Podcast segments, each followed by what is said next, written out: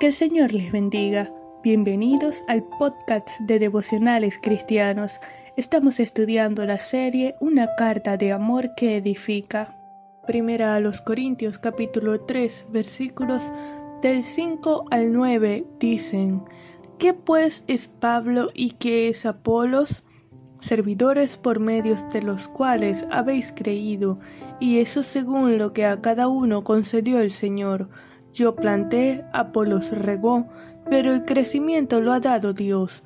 Así que ni el que planta es algo, ni el que riega, sino Dios que da el crecimiento. Y el que planta y el que riega son una misma cosa, aunque cada uno recibirá su recompensa conforme a su labor porque nosotros somos colaboradores de Dios y vosotros sois labranza de Dios, edificio de Dios. Jesús en la palabra del sembrador, en Mateo 13, versículos del 1 al 9, comparó el corazón del ser humano con el terreno y la palabra de Dios con la semilla. Y aquí el apóstol Pablo le dice a los corintios, vosotros sois labranza de Dios, es decir, el cultivo, el campo, la granja de Dios, llevando la enseñanza de Jesús al contexto de la iglesia local que debe dar fruto. Y el trabajo de los siervos de Dios es sembrar y regar la semilla de la palabra de Dios. Pablo había exhortado a la iglesia en Corinto sobre la inmadurez espiritual, al persistir en celos, contiendas, divisiones, comparaciones, se estaban comportando como niños en Cristo, porque Pablo, Apolos y Pedro eran siervos del Señor, instrumentos que Dios utilizó para sembrar y regar la semilla, de acuerdo con lo que a cada uno concedió el Señor, pero el crecimiento lo ha dado Dios, el énfasis está en Dios, no en los obreros. Hoy este trabajo de labranza, de sembrar la semilla y de regar y cuidar el terreno, está a cargo de los pastores, maestros, líderes de la iglesia local, de los misioneros alrededor del mundo. La tarea no es de una sola persona, hay diversos roles, pero todos trabajamos con el mismo propósito, glorificar a Dios, quien da el crecimiento por su soberana voluntad. La mirada la vista siempre debe estar enfocada en Cristo, no en los obreros, porque somos solo colaboradores, y gracias al Señor por el privilegio, por el que dicho sea de paso daremos cuenta y seremos recompensados de acuerdo a la obra realizada. Y es interesante que Pablo recalca que tanto el que siembra como el que riega son una misma cosa.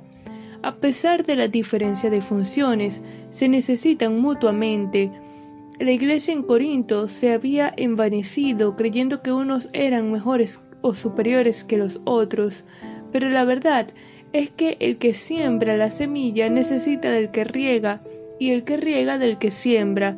De lo contrario, el trabajo sería en vano, y tanto uno como el otro trabajan para el mismo Señor, de quien depende el crecimiento. Y Dios está interesado en que llevemos fruto, que como campo crezcamos, produzcamos, evidenciemos el fruto del Espíritu en nuestras vidas, que es amor, gozo, paz, paciencia, benignidad, bondad, fe, mansedumbre y templanza, que podamos ser diligentes en el servicio en su obra, de acuerdo a los dones y talentos que de Él hemos recibido, para las buenas obras para las que fuimos creados, y por supuesto que crezcamos en santidad y obediencia a su palabra. Seamos intencionales en la búsqueda de Dios, en oración, escudriñando su palabra, permitamos la obra transformadora del Espíritu para que podamos llevar fruto, viviendo para la gloria de Dios en una genuina adoración en espíritu y en verdad. Vamos a orar. Señor, te damos gracias por tu amor, bondad y misericordia. Gracias Padre por tu palabra. Gracias porque ella es la semilla que fue sembrada en nuestros corazones para llevar mucho fruto. Gracias por tu Espíritu Santo que nos transforma, que nos moldea a la imagen de Cristo y por quien podemos evidenciar el fruto del Espíritu. Ayúdanos a vivir en tu presencia. Pon en nosotros el querer como el hacer por tu buena voluntad para conocerte cada día más, para escudriñar tu palabra, para buscarte cada día más en oración, para vivir para tu gloria y honra en adoración en espíritu y en verdad. En el nombre de Jesús. Amén.